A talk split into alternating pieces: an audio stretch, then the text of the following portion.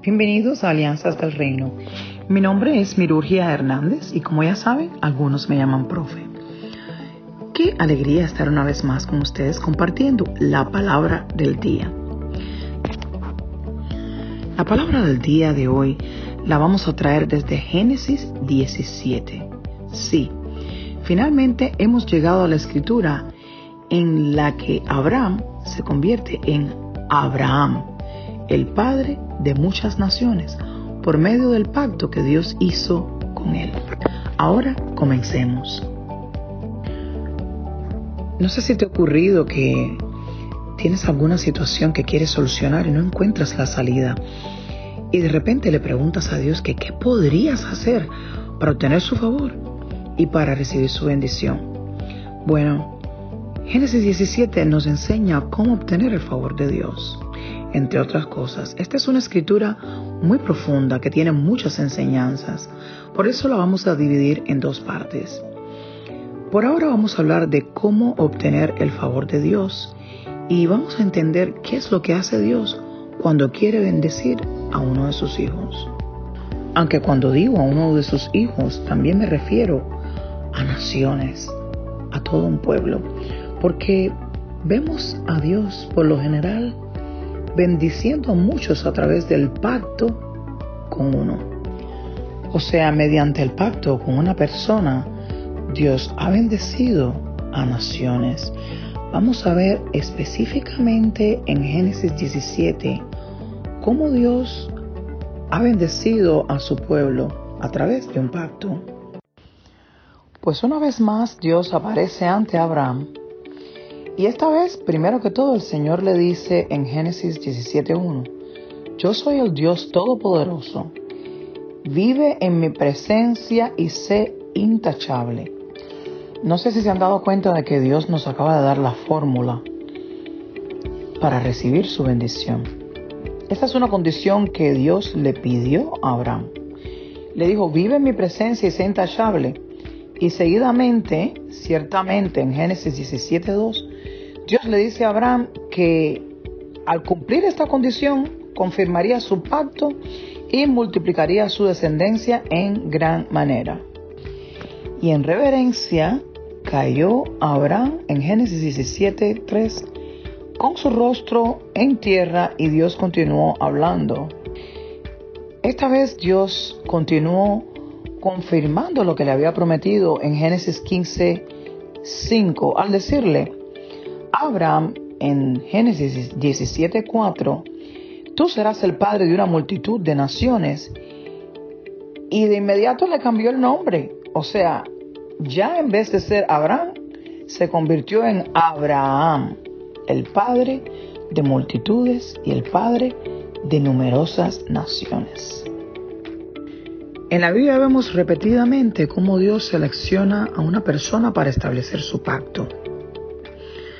Pero el pacto con Dios es un poco diferente porque Dios te selecciona al ver que te estás comportando. Justamente te escoge y a través de ti bendice a muchos y hace muchos cambios. O sea, ha sido capaz Dios hasta de crear naciones, de liberar naciones a través de uno que ha visto comportándose de manera justa. Veamos qué significa la palabra pacto según el diccionario de Oxford. De acuerdo con Oxford, un pacto es un acuerdo entre dos personas que obliga a ambas a cumplir una serie de condiciones. En el caso de Dios, imagínense, ¿quién le va a decir a Dios que cumpla condiciones? Pero Dios es tan fiel que si nosotros cumplimos con las nuestras, Él cumple su promesa.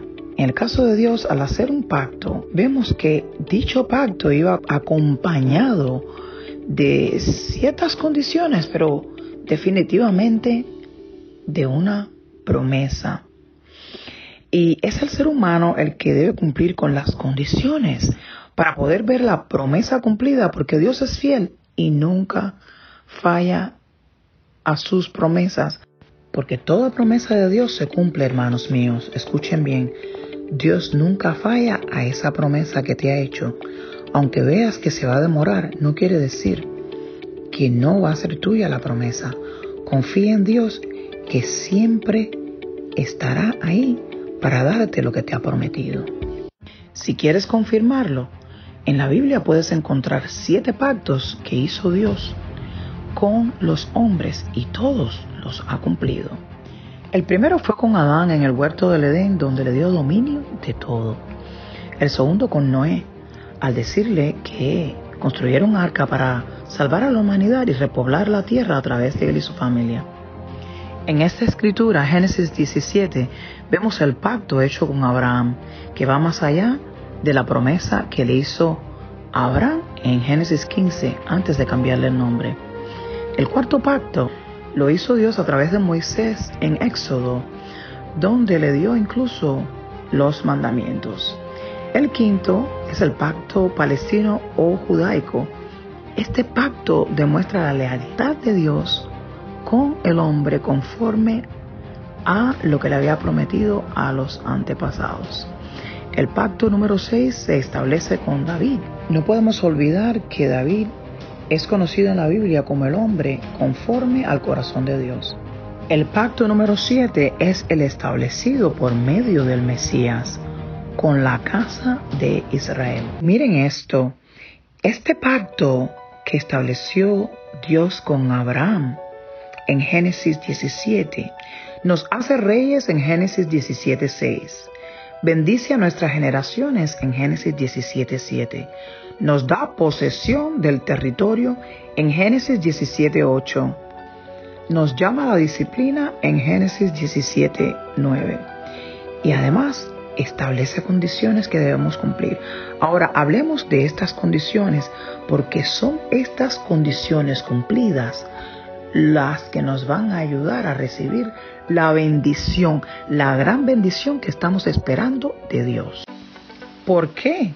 Te preguntarás. Porque si analizas cómo funcionan las cosas, hay ciertos protocolos que debemos seguir en la vida o ciertos pasos que hay que tomar para lograr nuestros objetivos. Usemos un ejemplo con el cual tal vez será más fácil identificarnos. Si tienes una cuenta de ahorro por supuesto, vas a llevar tu dinero al banco, sí. Pero no puedes dejar el dinero ahí e irte. Debes firmar ciertos documentos en el banco. Y este documento contiene ciertos términos y condiciones, que sería en este caso el pacto. Y estas condiciones las debes cumplir si no quieres perder tu dinero. Incluso si deseas extraer dinero, aunque ese dinero sea tuyo, debes identificarte pero primero debes seguir ciertos pasos, o sea, este protocolo del que les estaba hablando. Vayamos por paso. Primero vas al banco, luego vas ante la ventanilla del cajero y seguidamente te identificas. Entonces ya le solicitas tu dinero, el que quieres obtener. Bueno, en este caso debes haber demostrado que has cumplido con todos los requisitos al presentar las identificaciones pertinentes o al llenar el formulario correspondiente. Ahora veamos cómo se corresponde esto con la promesa que te hace Dios y las condiciones que tienes que cumplir. Primero tienes que estar en la presencia de Dios. También, número dos, debes conectarte con el Espíritu Santo y demostrar que eres hijo de Dios, sobre todo por medio de tu comportamiento. Sí, el siguiente paso sería demostrar también que vives justamente al reconocer que has pecado y al pedirle a Dios que perdone tus faltas y pecados. Bueno, ya has cumplido con el protocolo. Por supuesto que vas a entrar en la presencia un poco más profundo y le vas a pedir a Dios todo aquello que estás esperando, pero siempre recordándole a Dios las promesas que te ha hecho según las escrituras, porque Dios honra a su palabra, pues nosotros los hombres no somos dignos de entrar en la presencia de Dios, al menos que sea por medio de Cristo y teniendo en cuenta la palabra que el mismo Dios nos ha dado. En Romanos 3:22 dice la palabra, esta justicia de Dios llega mediante la fe en Jesucristo a todos los que creen. De hecho, no hay distinción. ¿Por qué tenemos que confiar en Dios y arrepentirnos? Porque en Romanos 3, 23 la palabra nos recuerda que todos hemos pecado y estamos privados de la gloria de Dios. Y por eso, por su gracia, en Romanos 3:24, somos justificados solamente por su gracia. Es por eso que debemos caminar justamente para recibir la promesa que Dios nos ha hecho en Jeremías 29:11, donde nos confirma que tiene planes de bienestar y no de calamidad para nosotros. Y además nos ofrece darnos un futuro y una esperanza. Qué maravilla la promesa de Dios. Declaremos hoy nuestra la promesa que le hizo Dios a Abraham en Génesis 17, que seamos bendecidos, que seamos reyes como Génesis 17, 6, que también nuestras generaciones sean bendecidas como en Génesis 17, 7, que Dios nos dé posesión del territorio, nos dé bendiciones, haga incrementar nuestros bienes, nuestras propiedades, nuestros negocios, como en Génesis 17, 8 que Dios nos dé disciplina para que seamos justos, como en Génesis 17, 9. Y que, aunque nos dé condiciones, seamos capaces de cumplirlas en el nombre de Jesús para que veamos el fruto de la promesa que Dios nos ha hecho. Esta ha sido la palabra del día desde Génesis 17. Es la primera parte porque esta escritura tiene mucho que enseñarnos. Mi nombre es Mirurgia Hernández y como ya saben, algunos me llaman profe. Puedes encontrarnos en Facebook en la página BFMI en español. Esta es la página de Facebook de los Ministerios de la Fe de Bahamas en español. Y bueno, también puedes escribirnos por correo a alianzasdelreino Estamos deseosos de verte en persona y que vengas un día a adorar con nosotros al Centro Diplomático Miles Monroe en la ciudad de Nassau, Bahamas. Dios permita que esta palabra te ayude a caminar en victoria, pero sobre todo sujetado de la mano de Dios. Dios te bendiga.